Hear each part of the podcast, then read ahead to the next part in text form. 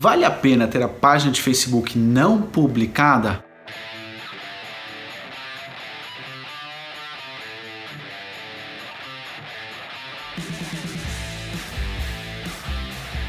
Eu sou Luciano La Roça, autor do livro Facebook para Negócios e nessa aula eu quero falar com você sobre esse ponto que muita gente o que, que faz é, muita gente tem a sua página de Facebook mas está começando ela e tem ela como não publicada Pessoal, não faz sentido algum você ter a sua página de Facebook como não publicada apenas porque você está começando, você ainda não começou a publicar conteúdo, etc.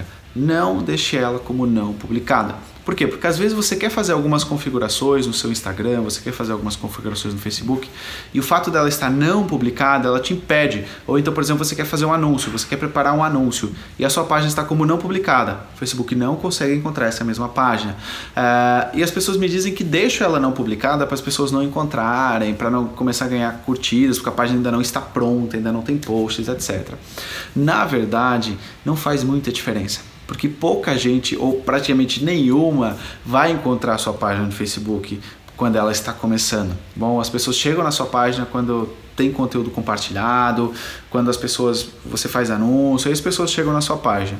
Agora, inicialmente, quando você está começando a página e você não tem nada na página, não se preocupe que as pessoas não vão lá curtir, interagir, etc.